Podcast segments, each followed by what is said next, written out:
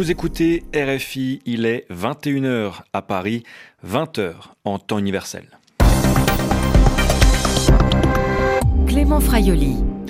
Bonsoir, soyez les bienvenus dans cette édition du journal en français facile. À la une, clarification et explication, c'était la mission du jour pour Édouard Philippe à l'Assemblée nationale. Le Premier ministre était devant les députés pour défendre les mesures annoncées hier par Emmanuel Macron et censées euh, calmer le mouvement des Gilets jaunes. Des mesures insuffisantes pour ces Gilets jaunes, justement, tout comme pour l'opposition. Theresa May sur le front pour sauver l'accord sur le Brexit. La première ministre britannique rencontrait aujourd'hui plusieurs responsables européens au programme des négociations pour obtenir des concessions, des compromis sur cet accord, un accord toujours rejeté par le Parlement britannique. Le magazine américain Time désignait aujourd'hui ses personnalités de l'année. Parmi elles, entre autres, Jamal Khashoggi, le journaliste saoudien assassiné en octobre dernier à Istanbul. Les journaux, les journaux en, français facile.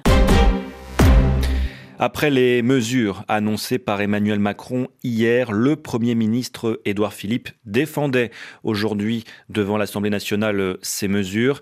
Parmi elles, plus 100 euros par mois pour les Français gagnant le SMIC via une majoration de la prime d'activité, l'annulation de la hausse de la CSG pour les retraités gagnant moins de 2000 euros par mois, ou encore la défiscalisation des heures supplémentaires, c'est-à-dire qu'elles ne seront plus imposées ni taxées des annonces qui ne semblent pas avoir calmé l'opposition. Anne Souhaitemont, la légitimité du gouvernement est même remise en cause. L'ambiance est électrique ce mardi après-midi. Dans un hémicycle quasi rempli, le Premier ministre est accusé de naviguer à vue, de défendre des mesures, hausse du SMIC ou défiscalisation des heures supplémentaires que le gouvernement avait rejetées. Jean-Carl Grelier est député Les Républicains. Quelle légitimité reste-t-il à votre gouvernement?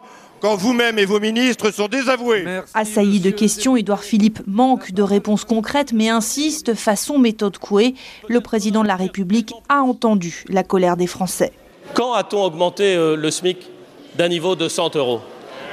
Quand, quand est-ce que ça a été fait récemment? Est-ce que vous avez un exemple récent à évoquer? Jamais. Vous le voyez bien. Au bout de 40 minutes de séance, nouvelle salve, venue cette fois du député d'extrême droite Ludovic Pajot. Ma question est simple. Combien de temps croyez-vous encore pouvoir tenir avec de tels procédés? Attaqué en personne sur sa légitimité politique, le Premier ministre ne s'expose pas, mais envoie au micro le secrétaire d'État, Olivier Dussopt. Monsieur le député, je vais répondre à votre dernière question. Combien de temps allons-nous tenir? Le temps qu'il faudra pour réformer ce pays. Un gouvernement fier, mais confronté à une motion de censure déposée par la gauche. Elle sera discutée jeudi. Anne Souhaitemont, une opposition insatisfaite donc, et ça semble être également le cas du côté des Gilets jaunes. Ils ont bien sûr regardé avec attention l'allocution, le discours du chef de l'État hier, à Senlis, par exemple, dans l'Oise, où des gilets jaunes campent sur un rond-point depuis deux semaines. Simon Rosé, pour ces manifestants, ces annonces laissent un goût amer. Des coups de klaxon pour soutenir les gilets jaunes. Ce mardi, les automobilistes sont toujours nombreux à saluer l'occupation du rond-point de Senlis à la sortie de l'autoroute.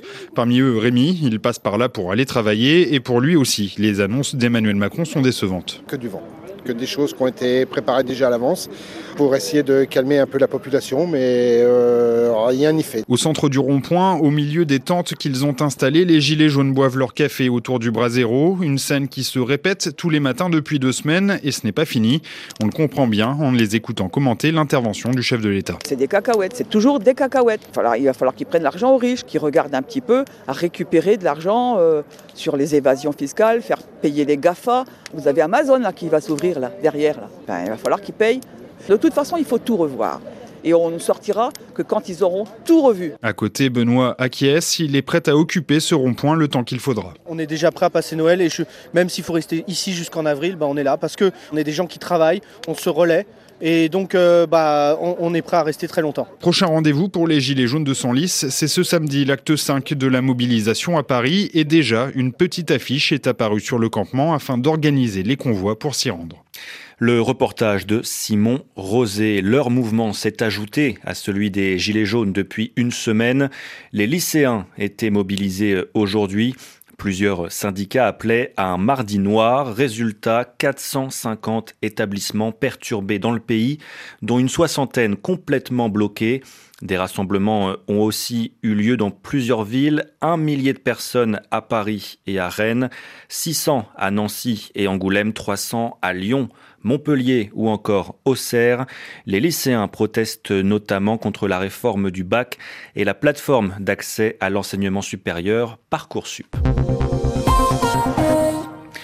Theresa May en tournée en Europe pour tenter de sauver l'accord sur le Brexit.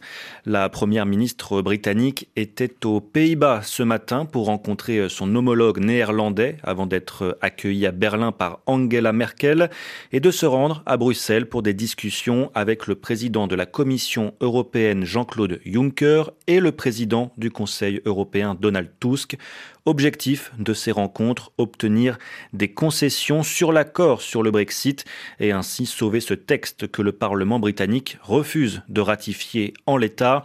Le Parlement britannique qui devait voter aujourd'hui sur cet accord, mais devant la certitude d'un rejet des députés, Theresa May a finalement repoussé ce vote provoquant la colère et l'impatience des partisans du Brexit, Anissa El Jabri.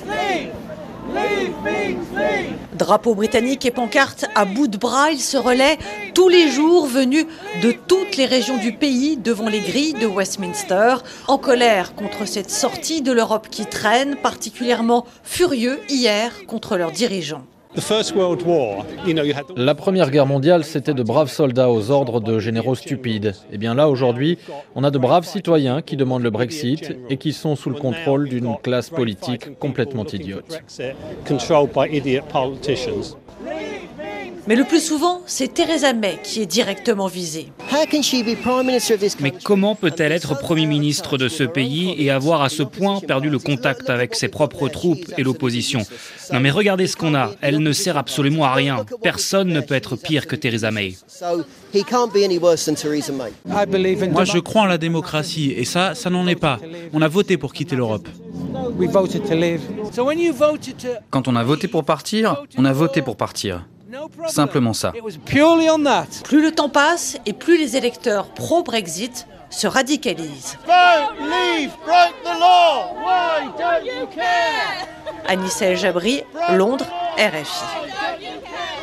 En bref, un nouvel attentat meurtrier en Afghanistan. 12 personnes sont mortes dans un attentat suicide près de Kaboul, la capitale. L'attaque visait les forces de sécurité. Huit civils ont été tués. Un attentat revendiqué par les talibans. Et puis, au Brésil, un homme a ouvert le feu dans une cathédrale près de Sao Paulo. Le tireur a tué au moins quatre fidèles avant de se suicider. L'identité du suspect et ses motivations restent pour le moment inconnues. Comme euh, chaque année, le magazine américain Time a désigné sa ou plutôt ses personnalités de l'année. Cette fois, ce sont des journalistes que distingue l'hebdomadaire une journaliste philippine et deux reporters birmans actuellement en prison, ainsi que la rédaction d'un journal local américain dont cinq membres sont morts lors d'une attaque perpétrée en juin dernier, mais aussi le journaliste saoudien Jamal Khashoggi, assassiné en octobre dernier à Istanbul, Nicolas Falaise. Il est très rare que l'influence d'une personne croisse de façon si importante après sa mort. Ces mots sont ceux d'Edward Felsenthal, le rédacteur en chef du Time, à propos de Jamal Khashoggi. Le meurtre du journaliste saoudien a eu un retentissement international. Là où Mohamed Ben Salman se présentait en prince héritier moderne et réformateur, il apparaît désormais comme un partenaire imprévisible et encombrant pour les Occidentaux, des alliés qui jusque-là avaient préféré fermer les yeux sur les décisions les plus contestables du futur roi d'Arabie saoudite.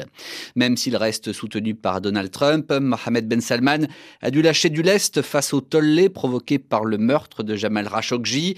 Des consultations de paix pour le Yémen ont ainsi débuté la semaine dernière en Suède.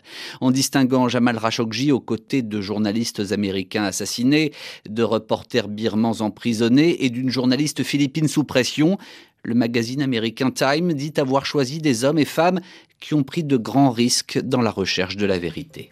Les précisions de Nicolas Fallet, c'est la fin de ce journal en français facile. Merci de l'avoir écouté.